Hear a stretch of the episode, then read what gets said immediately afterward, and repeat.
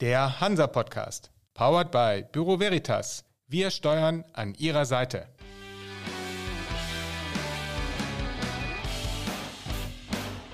Der Hansa Podcast.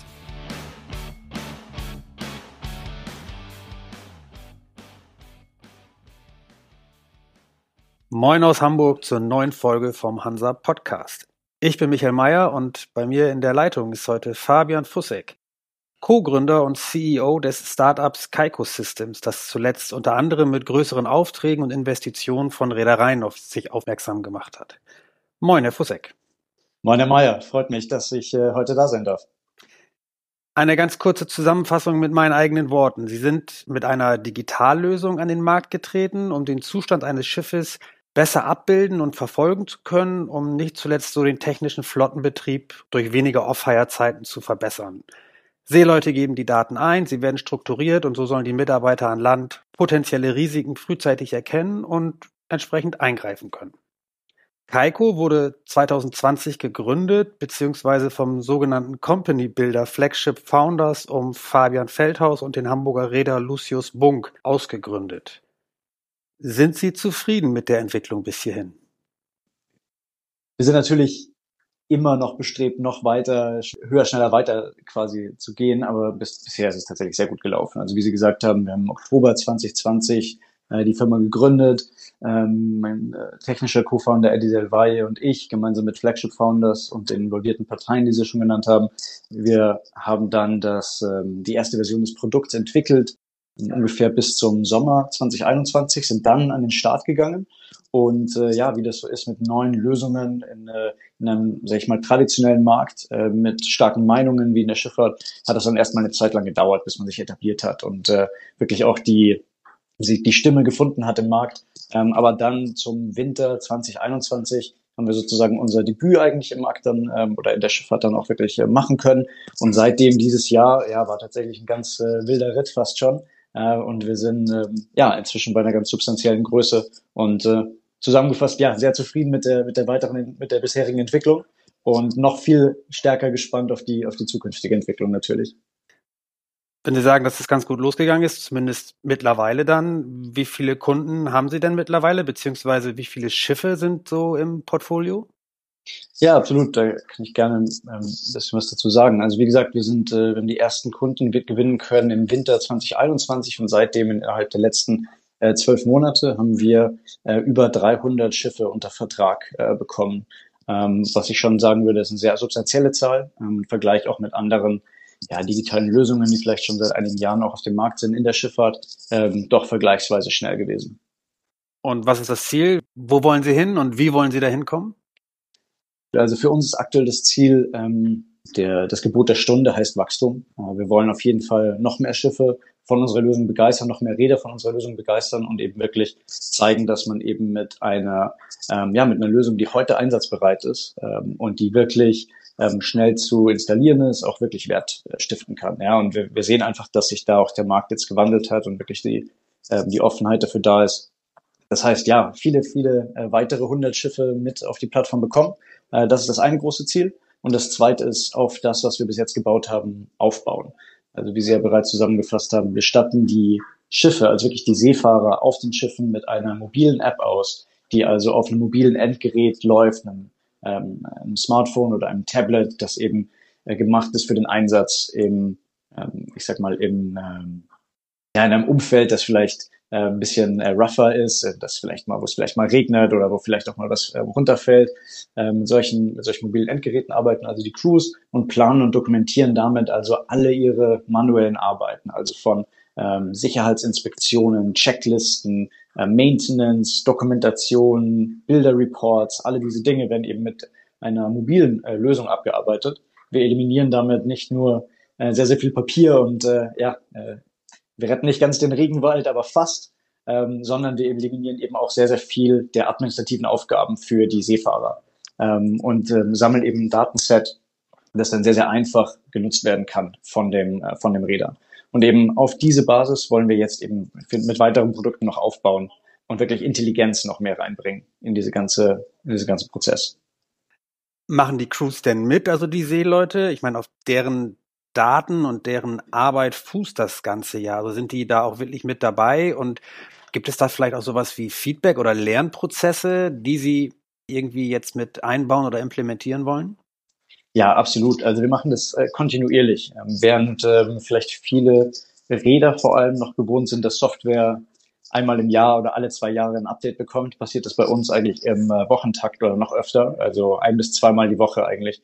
Ähm, ja, senden wir Updates ähm, an, unsere, an unsere Kunden und wir lernen kontinuierlich, ähm, sowohl von den Seefahrern als auch von technischen Superintendents, äh, von den Technical Directors, die am Ende ähm, den Einsatz unserer Lösung absegnen, also kontinuierlich. Wir haben auch von Anfang an eigentlich mit den, ähm, mit den Chief Mates, mit den Safety-Offizieren auf den Schiffen gearbeitet, um diese Lösung eben zu entwickeln und ich muss echt sagen, das hat ähm, hat sich sehr, sehr ausgezahlt. Also während viele, ähm, viele Lösungen, also vor allem viele Softwarelösungen in der Schifffahrt eben wirklich mit ähm, dem Büro ähm, als erste Zielgruppe eigentlich äh, entwickelt wurden, haben wir wirklich die Crew ähm, als, als ähm, tatsächlichen Nutzer ähm, priorisiert gehabt von Anfang an.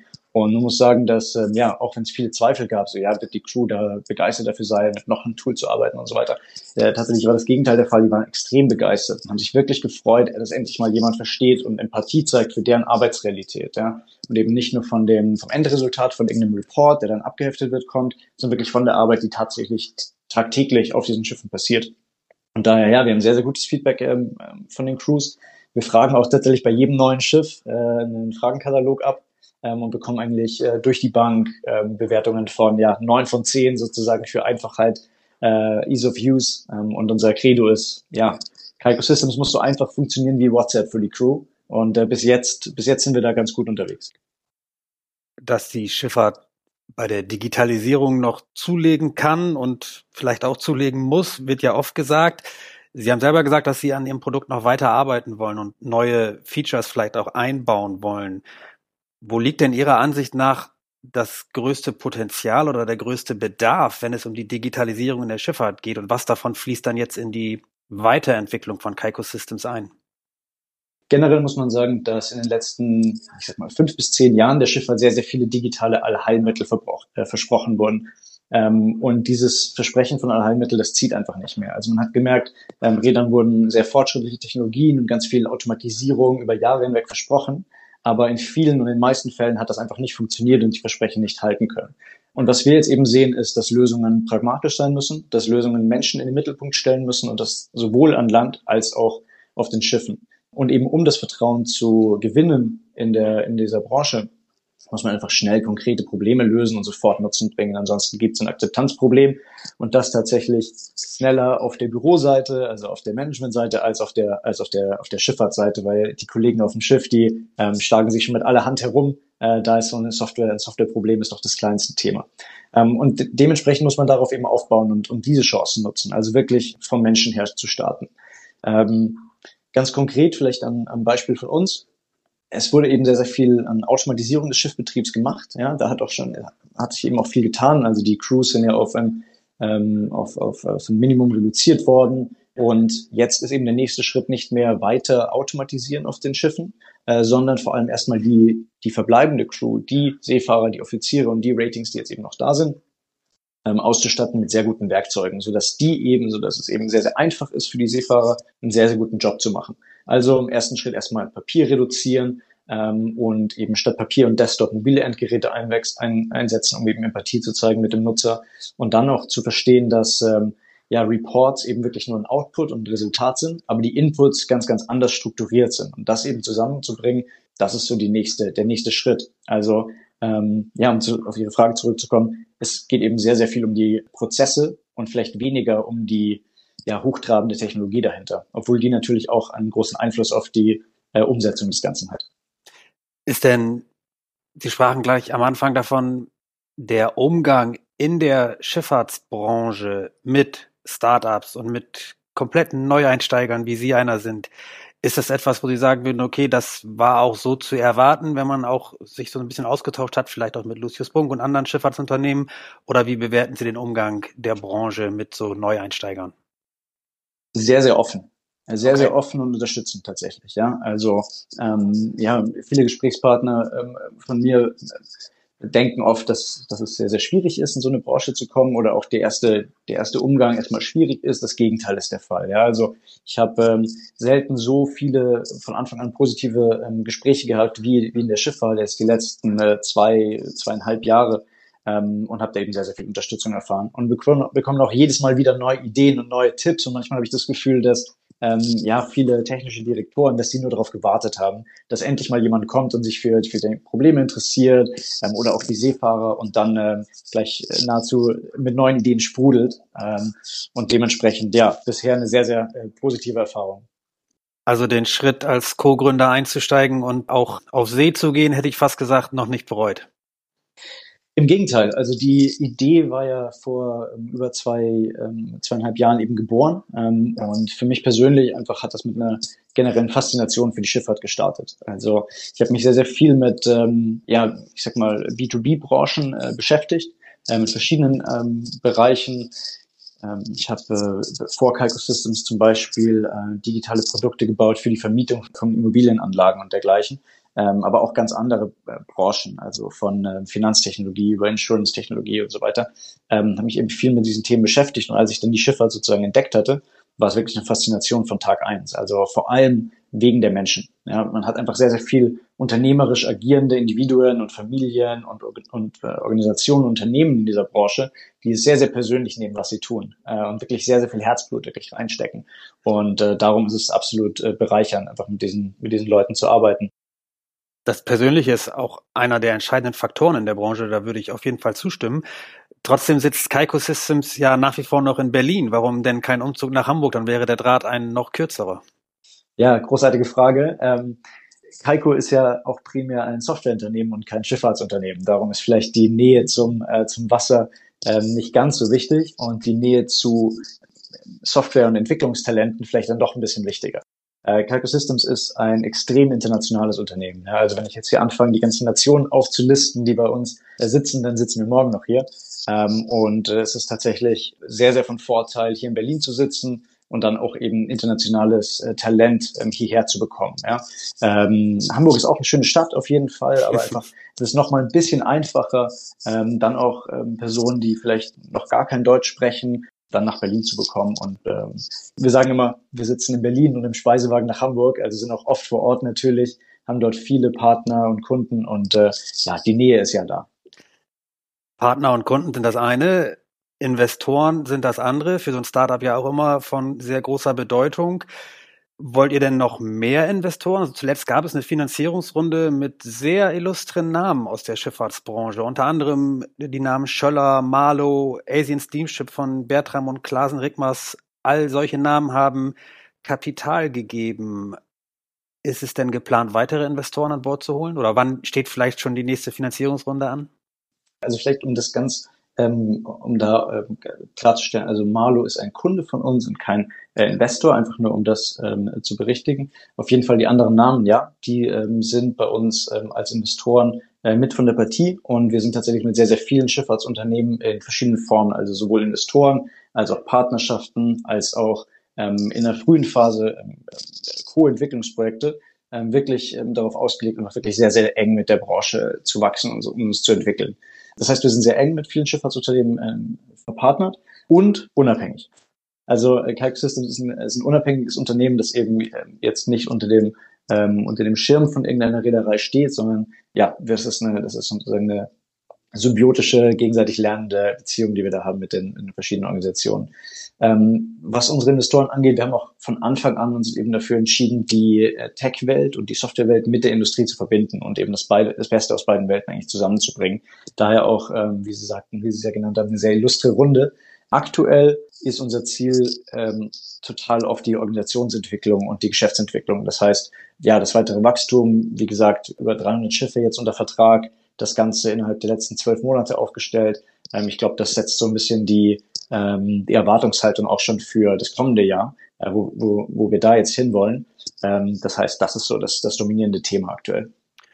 Das heißt, die Sorge, die so mancher Startup-Unternehmer im Moment hat, dass die allgemeine weltwirtschaftliche Entwicklung auch dazu führen könnte, dass weniger Kapital zur Verfügung steht, ist nicht etwas, was euch jetzt gerade derzeit Kopfschmerzen bereitet. Es ist nichts, was uns Kopfschmerzen bereitet. Nein. Also einerseits, ähm, weil wir, ähm, ähm, also klar, insgesamt muss man sagen, es gibt, es ist weniger Kapital zur Verfügung. Ähm, allerdings glaube ich, wenn man ja unser Unternehmen ansieht, dann ähm, ja, läuft das sehr, sehr gut tatsächlich. Das Wachstum ist da, die, die Umsatzzahlen sind da. Wir sind jetzt wirklich sehr, sehr stark aufgestellt. Wir haben ein fantastisches Team zusammenstellen können. Und ähm, daher glaube ich, dass es jetzt ähm, auf jeden Fall möglich wäre, weiteres Kapital einzusammeln, ähm, auch in der aktuellen Marktphase. Ähm, gleichzeitig geht es uns aber auch darum, ein, ähm, ja, ein nachhaltiges Geschäftsmodell aufzubauen ähm, und nicht Wachstum um jeden äh, Preis sozusagen äh, zu erzielen, sondern eben ähm, auch für unsere Kunden, die, unseren Kunden die Sicherheit zu geben, dass äh, wir nicht möglicherweise ja ein paar Monate wieder weg vom Fenster sind, sondern wir wollen eben ein solides äh, Business äh, Model aufbauen und dann eben weiter darauf aufbauen und wachsen. Das heißt, äh, ja, wir, wir haben natürlich auch den Blick auf die Kapitalmärkte, aber vielleicht da mit ein bisschen weniger Sorge als ähm, ja, andere digitale Unternehmen gerade. Als ich das letzte Mal jemanden gefragt habe, wo er sich in fünf Jahren sieht, da ging es auch um ein Start-up. Da wurde mir gesagt, das sei eine Scheißfrage, aber ich stelle sie trotzdem nochmal. Äh, wo sehen Sie denn Kaiko Systems in fünf Jahren oder in drei Jahren? Ja, also ich finde die Frage gar nicht schlecht, weil sie einen auf das zurückbesinnt, worum es eigentlich geht, nämlich eine große Vision ähm, und eben nicht nur ähm, Low-Hanging Fruit sozusagen abgreifen, was wir, ähm, glaube ich, ganz erfolgreich jetzt gemacht haben, nämlich Low-Hanging Fruits identifizieren und dafür Lösungen zu entwickeln und das äh, wirklich an den Markt zu bekommen und, lösen, und, und Probleme zu lösen. Aber die große Vision dahinter ist natürlich, eine, ein standardisiertes Datenset at scale sozusagen für die Schifffahrtsindustrie bereitzustellen. Wir haben den Start gemacht mit den manuellen ähm, Datenpunkten und der manuellen Arbeit an Bord ähm, und wollen auf jeden Fall da noch, noch viel, viel weitergehen und auch, äh, was die Stichworte Automatisierung und Intelligenz betrifft, da eben noch tiefer reingehen. Also bei uns ist ein starker Fokus auf die weitere Produktentwicklung. Ähm, das heißt nicht, dass wir unbedingt den kompletten, ich sag mal, ähm, horizontalen Ansatz über alle Bereiche der Schifffahrt hinweg abdecken wollen, sondern eben sehr, sehr tief in bestimmte Bereiche reingehen und dort eben wirklich rausholen, was man, was man rausholen kann an äh, Qualität, an Effizienz für unsere Kunden. Und äh, genau, da haben wir ja große Pläne auf jeden Fall. Äh, wir würden natürlich sehr, sehr gerne in die Tausenden von Schiffe gehen, weil ähm, da sich dann auch nochmal ganz neue Optionen ergeben, was eben die ganze, die ganze ähm, äh, Datenbasis angeht, ähm, um eben noch, noch mehr ähm, Wert für den einzelnen Kunden zu liefern. Herr Fusseck, nun ist ja bald Weihnachten. Wenn Sie einen Wunsch frei hätten zu Weihnachten, was wäre denn das? Ja, super Frage und äh, sehr passend für die Jahreszeit. Ich denke, ein Wunsch, der ähm, ja nur so halb in unserer eigenen Macht steht und darum kann man da auch äh, schon mal sich was wünschen, weil sonst kann, könnte man ja direkt was machen, äh, wäre, dass tatsächlich die äh, Softwareanbieter in der Schifffahrt noch stärker kollaborieren. Und man wirklich sieht, dass ähm, ja offene Schnittstellen, und äh, Partnerschaften einfach ähm, einen, einen Mehrwert bringen für alle Beteiligten.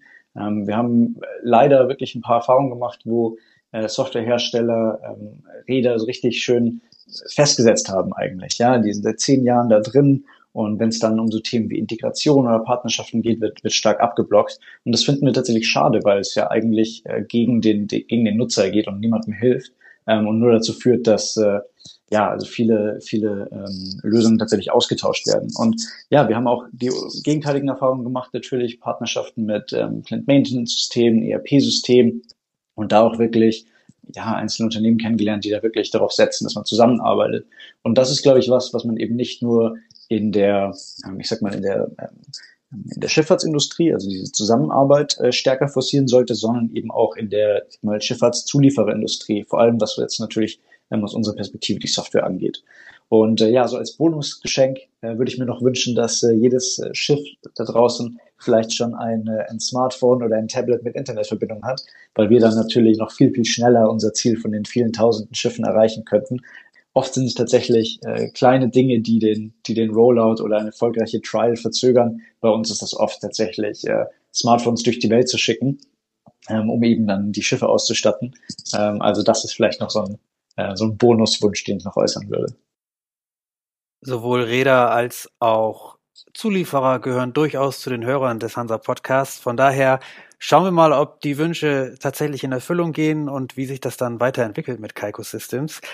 Für den Moment soll es das gewesen sein, Herr Fusek. Vielen Dank für die Einblicke und äh, wir wünschen dann schon mal eine schöne Vor- und eine schöne Weihnachtszeit und äh, einen guten Rutsch, wie man so schön sagt.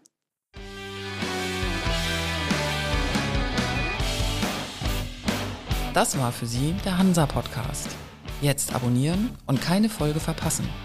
Alle News und Hintergründe aus der maritimen Welt aktuell auf hansa-online.de und monatlich im Hansa Magazin.